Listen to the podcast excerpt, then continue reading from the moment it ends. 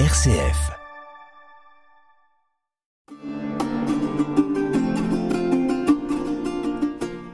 Chers auditeurs de RCF Poitou, bonjour.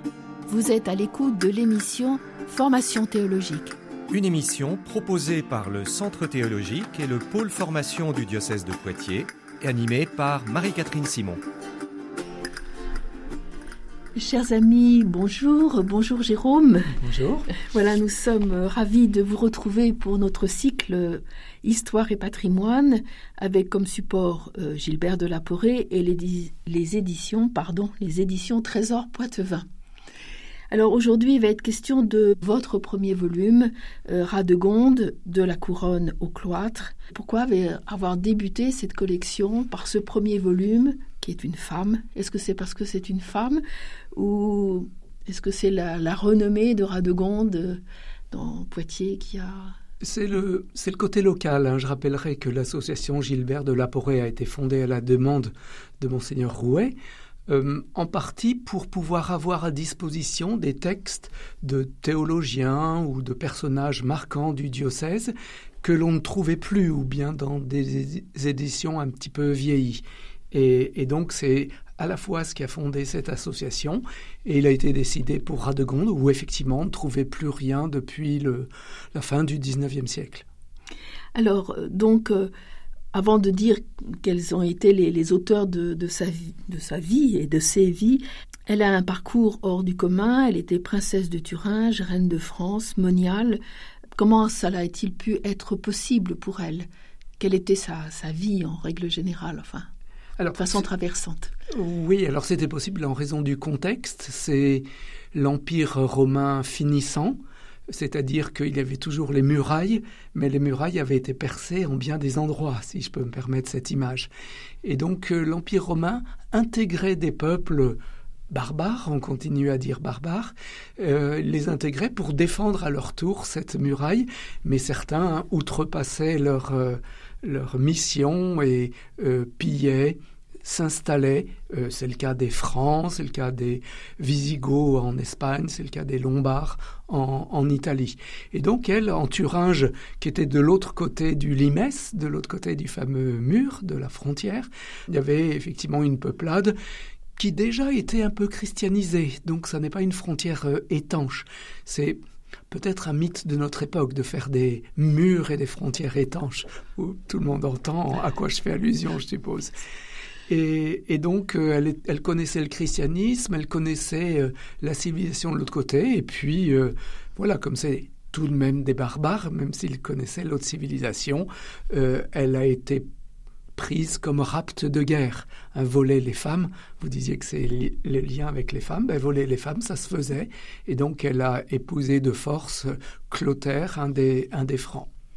Alors, on pourrait dire que finalement, elle est devenue euh, reine de France en épousant Clotaire, qui était et euh, elle a désiré très tôt euh, devenir une moniale.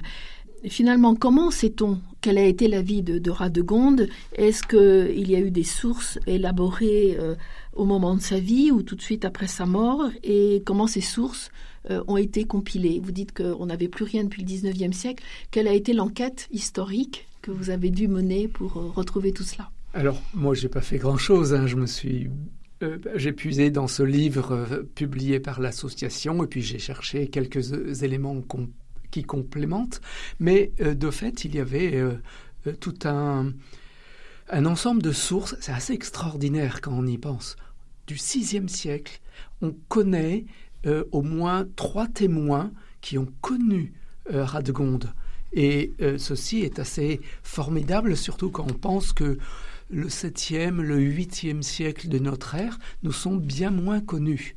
Et donc il y a Grégoire de Tours qui euh, l'a connu, il était évêque, euh, évêque de Tours, historien, et il a beaucoup écrit, dont la fameuse histoire des Francs, parce qu'elle n'était pas reine de France, elle était reine des Francs, des Francs oui, pardon. ou plutôt épouse du roi des Francs. Oui. Alors, je dis aux auditeurs que c'est pas un jeu de mots, c'est parce que le peuple franc n'était pas associé à un territoire. Ça sera un petit peu plus euh, tardif.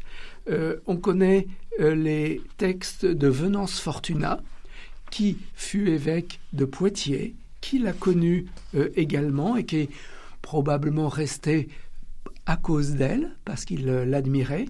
Et puis Bodon, Bodonivi, une moniale, qui avait été en quelque sorte sa suivante pendant des décennies et tous les trois nous apportent des éléments différents. C'est très complémentaire et donc très intéressant.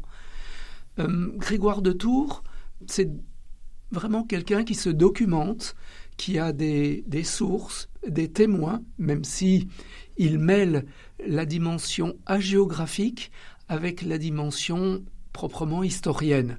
Euh, je dis ça parce que dans ce livre, ce très beau livre qui avait été dirigé par M. Favreau, euh, il y a des extraits des documents que euh, Grégoire de Tours a eu entre les mains, des lettres ou d'autres témoignages.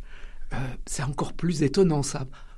C'est ce que j'appelle un emboîtement, puisque nous avons recours à des textes souvent qui ont été publiés au 19e, au 18e siècle, qui renvoient à des textes qui eux-mêmes renvoient à ceux du 6e siècle, et ceux du 6e siècle citent des documents contemporains. C'est formidable et ça montre que c'était vraiment un lettré, euh, un homme très cultivé. Et trop souvent, il a été jugé au XIXe siècle comme pas très fiable, mais il y a une partie qui est remarquable pour euh, les, sources et la documentation que l'on avait de son vivant. De toute façon, en plus, euh, sa curiosité et le, fait de vouloir mettre par écrit les témoignages de, son temps prouvent euh, s'il en était que c'était euh, important finalement pour lui de garder euh, mémoire et trace de ce qu'il a vécu et des personnes qu'il a, qu'il a rencontrées. Écrire une histoire des Francs, ça montre que finalement il était attaché à une transmission de ce qu'il avait connu. Oui, tout à fait, mais son premier livre fait une remonte dans le temps pour rapporter ce qu'il a entendu, peut-être ce qu'il a lu de son vivant, euh, jusqu'à Saint-Martin. Euh, voilà, Saint-Martin, c'est vraiment le moment où euh, il y a un changement de nature dans ce, lieu qu'il connaît et où l'on peut percevoir précisément le rôle de cette christianisation de, des Gaules et rôle aussi de cette aristocratie gallo-romaine. Alors c'est un terme qui n'est pas forcément très diffusé, très connu en, dehors des historiens. Euh, ça signifie que, en fait, dans les Gaules, il y avait des personnes riches, de bonne famille, qui avaient même été totalement intégrées à l'Empire romain euh, la famille de euh, l'évêque Grégoire de Tours était une famille sénatoriale euh, qui a connu plusieurs évêques, qui a eu même plusieurs martyrs, ce qui montre bien que pour lui, les deux éléments s'entrechoquent, se superposent les uns les autres. Sans doute Venance Fortuna aussi n'est pas le premier venu. il a pu venir, il avait entrepris un long voyage pour venir sur le tombeau de Saint-Martin. Il a été reçu à, à la cour de, à une cour mérovingienne qui était vers euh, Metz. Et puis ensuite, il est venu euh, à Tours et puis s'est arrêté près de la reine des Francs. C'est quand même pas la première venue. Non, non, non. D'autant que Venance Fortuna, il avait fait des études à, il avait fait des études à Ravenne et on nous dit que donc Ravenne était quand même une place très très importante en, Italie. Euh, et on nous dit qu'il était lettré, euh, qu'il écrivait des poèmes, et on lui connaît le Vexilla Regis, euh, euh, cet hymne pour accueillir les, reliques de la Sainte Croix que Radegonde avait fait venir. Et c'est Grégoire, je crois, qui a demandé à Venance Fortuna d'écrire sur, sur Radegonde. Oui, oui, oui, tout à fait. Même si Venance Fortuna, ce qui change, c'est plus la manière d'écrire, puisque c'est un poète avant tout, et il y a un côté un peu enflammé. Ce qui le frappe, c'est justement le fait qu'elle ait refusé la richesse, les honneurs. Une toute petite citation, si vous permettez. Au contraire. Radegonde, vous qui êtes puissante dans le monde par votre origine royale, et qu'une autre royauté attend dans le ciel, méprisant le monde, vous avez mérité de posséder le Christ, et d'ici, tantôt que vous vous cachez dans le cloître, votre regard s'élève jusqu'aux astres. Donc ce contraste euh, est vraiment frappant. Alors c'est un latin qui est assez difficile à, comprendre. Euh, c'est une autre culture. On entre dans le Moyen Âge. Grégoire de Tours, pourtant il y a peu de différence de génération, il y a peut-être seulement une génération, c'est un autre latin lettré, peut-être plus conforme aux règles classiques. Il y a peut-être la même, différence avec des, biographies de, Martin. Celle qu'a écrite précisément Venance Fortuna relève un peu de la même difficulté et de la même euh, poésie qui reprend ce qu'avait écrit Sulpice Sévère, mais avec d'autres mots. Alors il y avait aussi, donc vous nous avez cité euh, Bodonivi, euh, qui était euh, sans doute sa, suivante, sa servante, quand elle était petite fille, qu'elle qu'elle était donc prise comme, comme butin de guerre. avant d'aller à Poitiers, elle est allée à Sex avec, avec Radegonde. Est-ce que la coloration de son, de son récit est, est différente de celui de, de Grégoire et celui de Venance? Oui, tout à fait. Euh, c'est ce qu'affectionnent peut-être les historiens ou bien même certains documentaires aujourd'hui, puisque c'est le cloître vu de l'intérieur. Le cloître vu de l'intérieur, et on a vraiment le sentiment d'une profonde euh, humilité, d'une intimité, euh, d'une admiration pour cette, cette reine des Francs qui est simple, humble, qui a une vie très austère. Il y a même des, des, macérations, des mortifications. Et d'autre part, euh, tout en ayant par humilité refusé d'être l'abbesse, elle joue un rôle important euh, spirituellement. Elle montre euh, la voie, les directions et d'après Bodonivi, on vient l'écouter, la questionner et lui demander des, toutes sortes de conseils. Donc c'est assez différent parce que euh, les évêques, c'était des évêques, pardon messieurs les évêques, mais euh, voilà, on leur devait respect, c'était des personnages importants puisqu'ils avaient pris la place qu'avaient anciennement les préfets dans les villes, donc euh, voilà, c'était le pouvoir à la fois épiscopal et civil qui se déplaçait. Ce c'est la petite servante qui est une démoniale et qui nous dit ce qu'était Radegonde. Alors, Radegonde a a fondé un monastère. Donc, elle a obtenu de, l'évêque de Noyon de, pouvoir quitter la vie euh, maritale euh, et, c'est son mari qui a financé finalement ce, monastère. Et comment ça s'est passé? Comment on a pu créer ce monastère? Et euh, Grégoire de Tours rapporte des lettres pour, de, Radegonde aux évêques, justement, qui disaient que, qu'elle voulait assurer cette, postérité de ce monastère. Oui, tout à fait. C'est sans doute un des premiers monastères féminins de la Gaule romaine.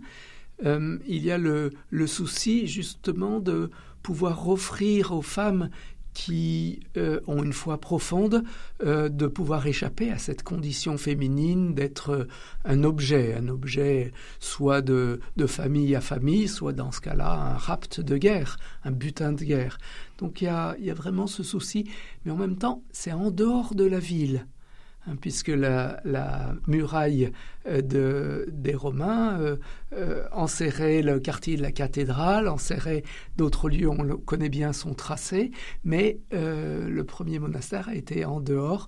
Au début, c'était une église Notre-Dame, et voilà, c'est vraiment de la possibilité d'avoir un lieu à part dans cette société qui est en partie civilisée, mais en partie primitive, on pourrait dire faut se méfier du terme barbare. C'est pour ça que je n'ose pas le dire.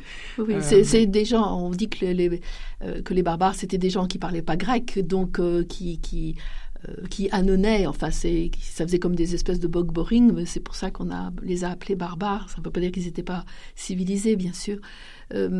pour, pour revenir aux, vies, donc Bodonivi a donc nous a rapporté sa vie de, de, de l'intérieur de, de, du monastère.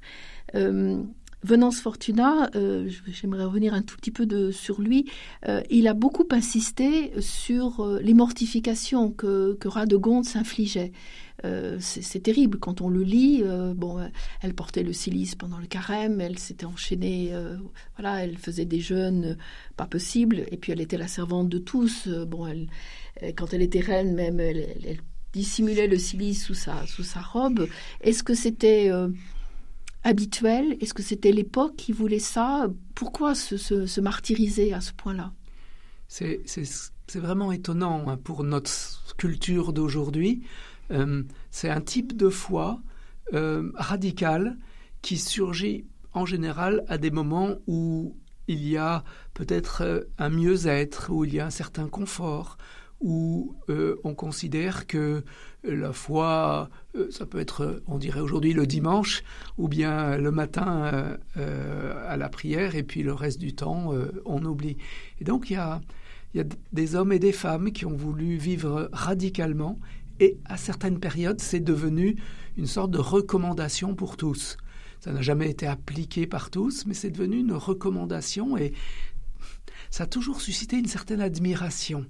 Dans les vies de saints, on trouve euh, assez euh, fortement cette... Euh, est-ce que c'est une admiration? Moi, je dirais plus, c'est une fascination pour ceux qui donnent vraiment un sens divin à cette démarche. C'est pour être plus proche du Christ, c'est pour être plus proche de Dieu. C'est pas accessible au tout un chacun.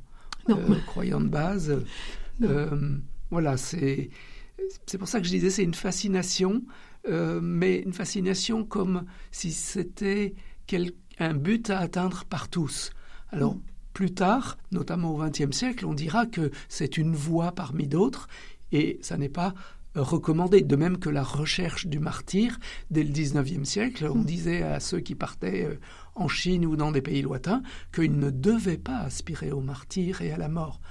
Si ça venait, ça les sanctifiait, mais ils ne devaient pas partir à la recherche d'une mort euh, violente. Oui, oui l'époque, a changé, et puis peut-être aussi que le fait d'avoir été euh, euh, prise et mariée à Clotaire a, peut-être aussi engendré en, en Radegonde un désir de, pureté supplémentaire pour se rapprocher du Seigneur.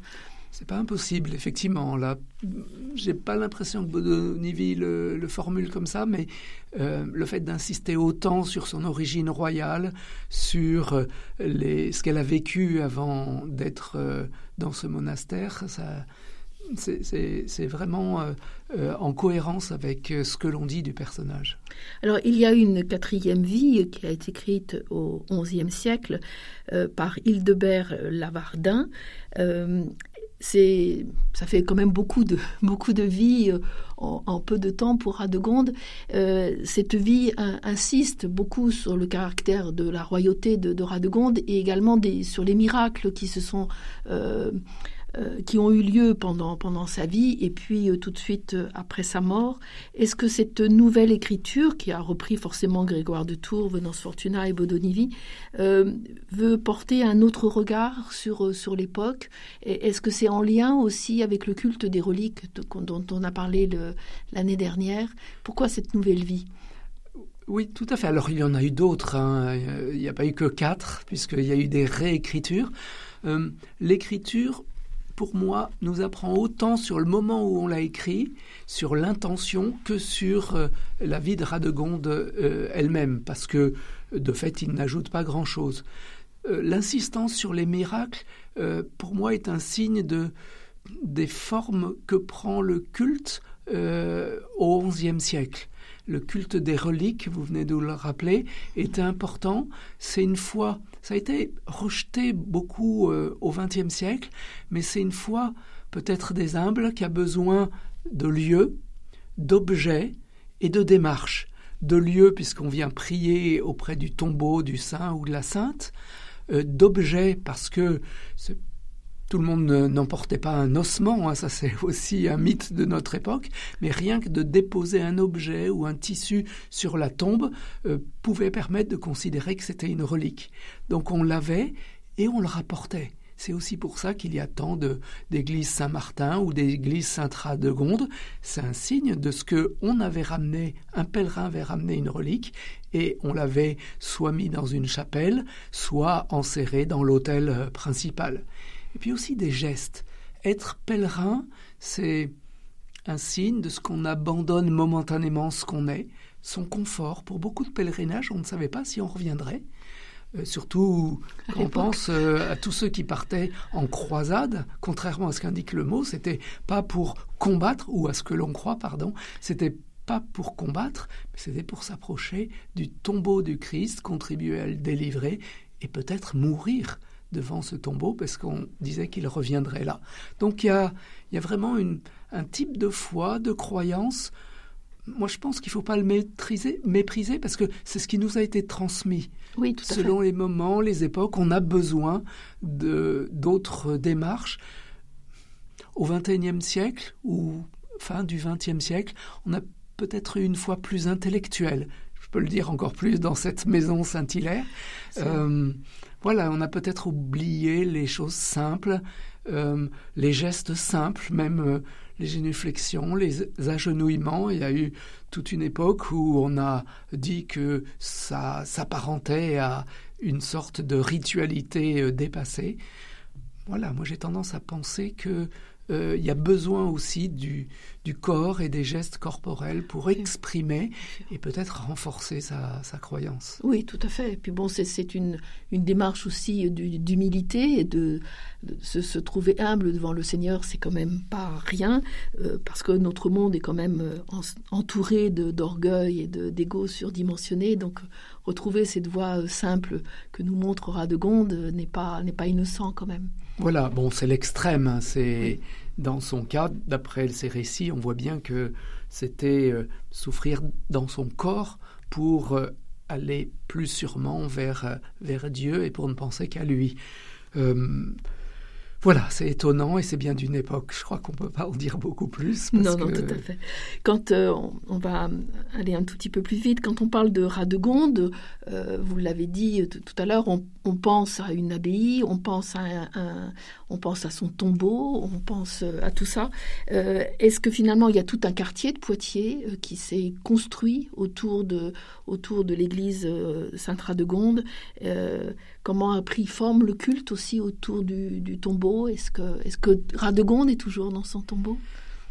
Alors, euh, ce dont nous sommes sûrs, c'est qu'elle est toujours honorée euh, à Poitiers, puisqu'il y a bien cette église. Euh, la communauté des sœurs a largement contribué pendant des siècles à transmettre le souvenir. Euh, les évêques ont toujours voulu qu'elle soit vénérée. Et même si le prénom n'a pas été beaucoup donné, il y a un, attachement incontestable. Je le dis d'autant plus que je ne suis pas poitevin de naissance et c'est peut-être resté très poitevin comme le culte de Jeanne d'Arc à un certain moment était euh, demeuré essentiellement à Orléans et ne s'était pas diffusé. Euh, malgré le fait qu'elle soit reine des Francs, nous le rappelions, c'est local, mais c'est bien enraciné et il y a un, culte qui s'est maintenu et qui a été transmis. Les sœurs ont beaucoup joué un, un rôle dedans, ne serait-ce que par recopier les manuscrits, euh, que par accueillir les, les, les, jeunes filles des, des familles de, de, France, de grandes familles, parce que c'était le, le, monastère qui avait été fondé par une reine. Euh, L'œuvre de Radegonde, et, en dehors de, de l'abbaye, est importante aussi par, euh, par la venue de, des, des, reliques de la Sainte Croix, qui, les reliques que les sœurs de la Cossonnière possèdent toujours.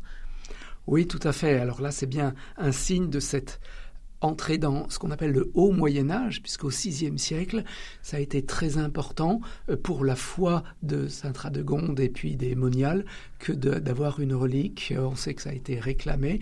Grégoire de Tours était là pour euh, les accueillir et euh, voilà, le, fait de le garder comme un trésor à transmettre, c'est sans doute aussi un des éléments de cette de cet attachement euh, en même temps à l'objet et à la fondatrice du, du monastère. Si bien quand le, les pèlerinages vont sur, vers Sainte-Radegonde, et, euh, tout au moins avant que le, la relique de Sainte-Croix soit déplacée à la Cossonnière, puisque le monastère a, a, changé de place, on venait aussi bien pour Sainte-Radegonde que pour euh, les reliques de la Sainte-Croix.